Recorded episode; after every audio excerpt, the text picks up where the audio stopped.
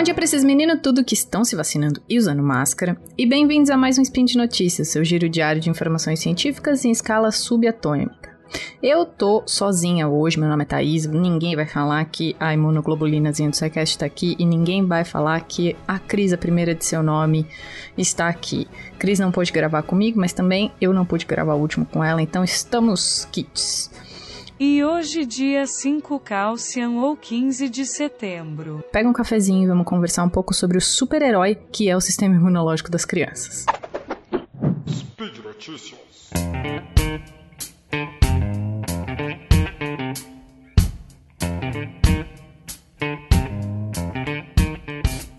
Bom, gente, no início do ano passado, os hospitais infantis de toda a cidade de Nova York tiveram que se virar para lidar com o surto catastrófico de, de Covid-19, né?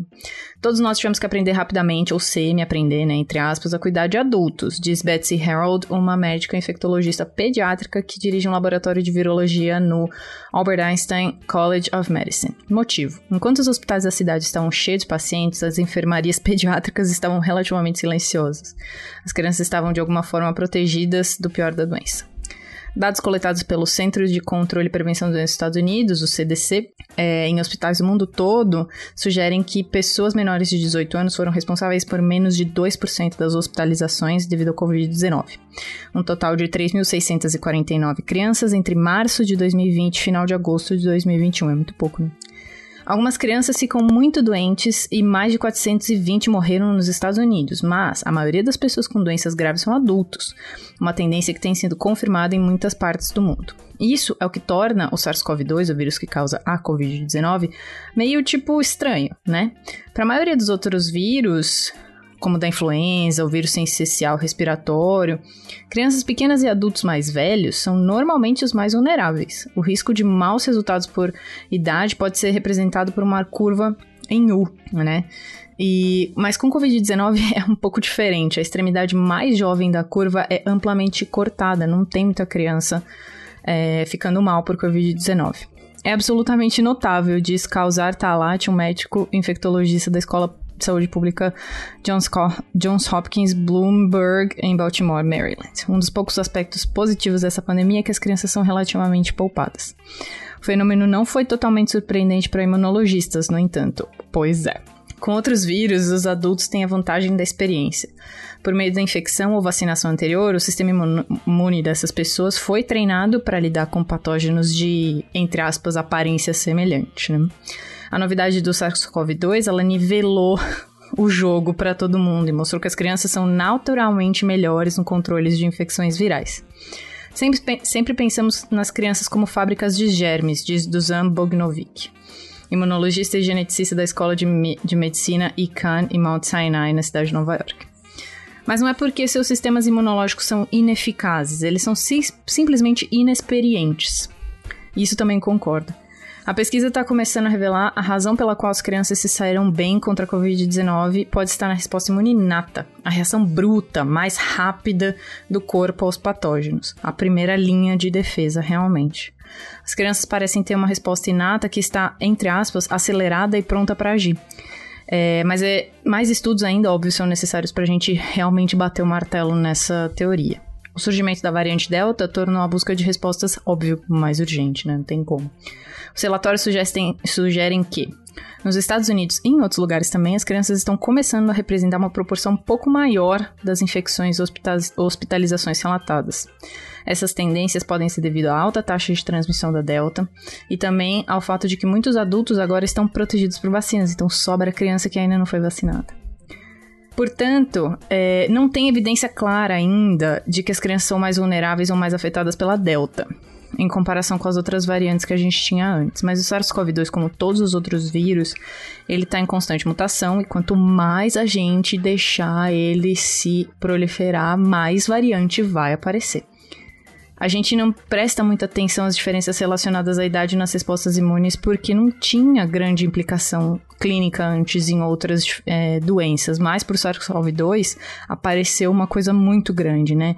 Criança não fica mal, então é virou um, virou um alvo de estudo de imunologista, não tem como. Mas por que, que as crianças são melhores que os adultos no, no controle do SARS-CoV-2? No início, os pesquisadores pensaram que as crianças simplesmente não eram infectadas com tanta frequência. Uh, wrong. Mas os dados mostram que sim, pelo menos quase. É... pelo menos quase, né? As crianças menores de 10 anos podem ser um pouco menos suscetíveis, mas ainda elas ainda pegam.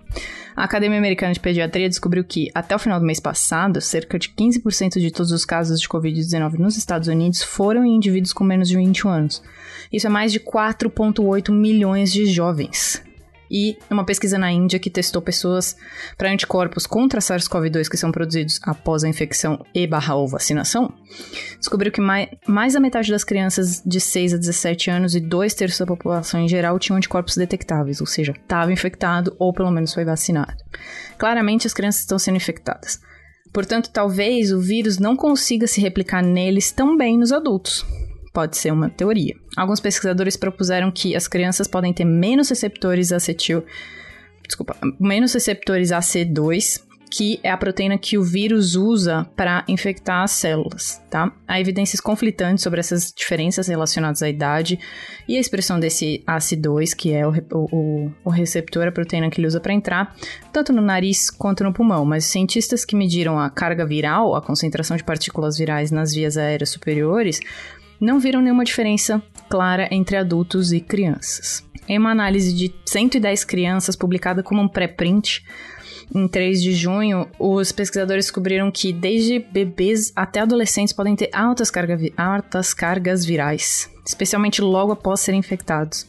Não é apenas o vírus que está lá e é detectável, mas é um vírus vivo, o que significa que esses indivíduos também conseguem transmitir essa doença. Outra proposta é que as crianças podem ficar mais expostas a outros coronavírus que causam resfriado comum, e portanto ter um esquadrão, entre aspas, de anticorpos pronto, com alguma capacidade de se prender agora ao coronavírus deste momento. Então, elas já teriam se encontrado com um coronavírus parecido, então já teriam uma resposta para ele. Mas o peso da evidência sugere que os adultos também têm essa imunidade, ou seja, esse vírus do, respira esse vírus do resfriado normal, que pode ser um coronavírus parecido, tá para todo mundo. Né? Surpreendentemente, esses anticorpos de a gente chama de reação cruzada não oferecem nenhuma proteção especial. Se alguma proteção, eles podem levar a uma resposta não muito eficiente. Tá?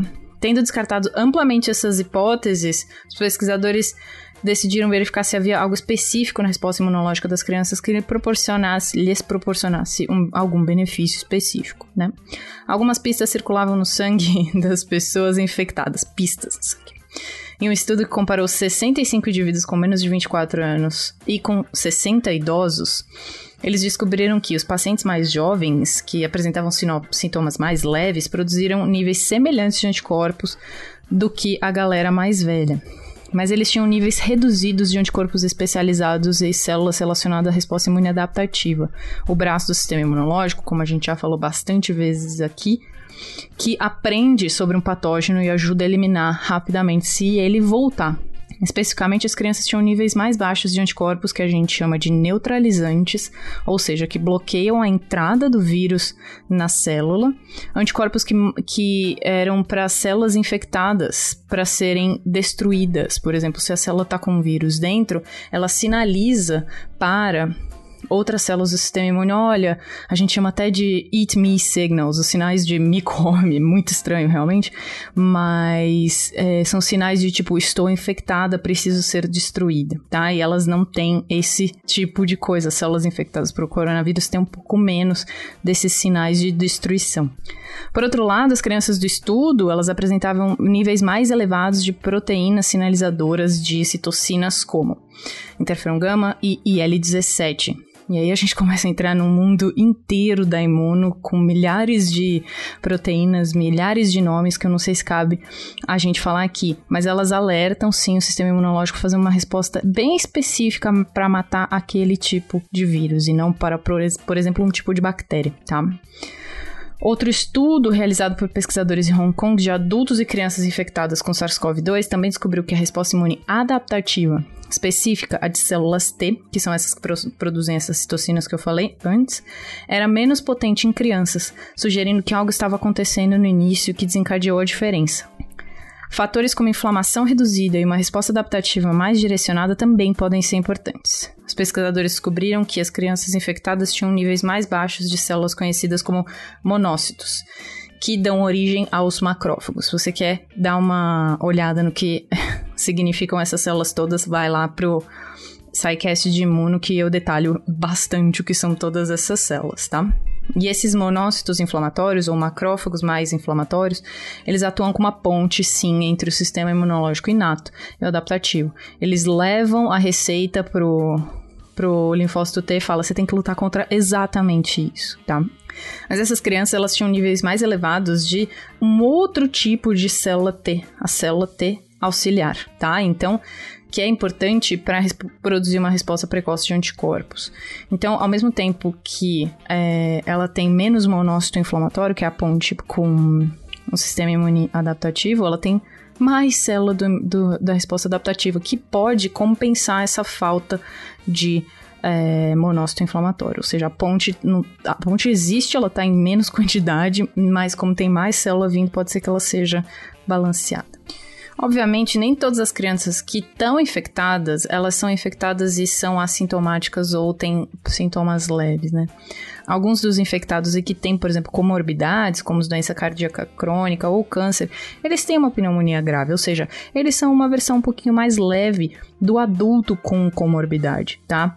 Um pré-print recente sugeriu que até por até 14% dos jovens com teste positivo para Covid apresentam múltiplos sintomas três meses após o diagnóstico. Ou seja, a gente está falando de uma outra coisa agora que é o Covid longo, que apareceu por aí, que é a manifestação de sintoma muito depois do seu teste dar positivo e você teoricamente ser considerado uma pessoa que não está mais transmitindo, tá? Em um pequeno grupo de crianças saudáveis, cerca de 3 em cada 10 mil indivíduos infectados com menos de 21 anos apresentam uma condição conhecida como síndrome inflamatória multissistêmica em crianças, tá? Eles geralmente respondem bem à infecção inicial, mas cerca de um mês depois elas são internadas no hospital com uma série de sintomas, desde insuficiência cardíaca até dor abdominal e conjuntivite, com danos mínimos aos pulmões, aos pulmões, desculpa. À medida que a pandemia avança, a gente vai vendo muita coisa acontecendo, né? Então, a gente já tá vendo uma galera se vacinando, a gente tá vendo o número de mortes cair, o número de casos cair, mas começa a aparecer, começa a pipocar um monte de outra coisa que a gente ainda não sabe. E pode deixar o ouvinte que o máximo, a gente vai fazer o máximo que a gente pode, Cris e eu, para poder trazer essas informações para você, tá? E por hoje é só. Ouça o Spin todos os dias para se atualizar o quanto as crianças pegam ou não pegam, ou qual é o nível de super-herói que o sistema imunológico delas é contra o Covid-19. Lembre-se de lavar as mãos e ficar em casa, usar máscara e se vacinar também. Deixe no, seu deixe no post seu comentário, elogio, crítica, xingamento esporádico. Lembramos ainda que esse podcast só é possível por conta do seu apoio no patronato do SciCast, tanto no Patreon, no Padrim e no PicPay. Um beijo e até amanhã!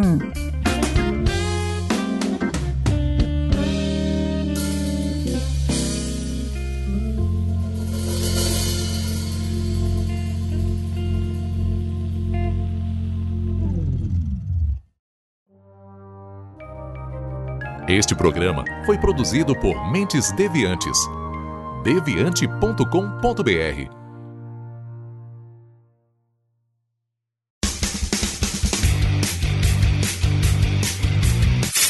Cortes, edição de podcast.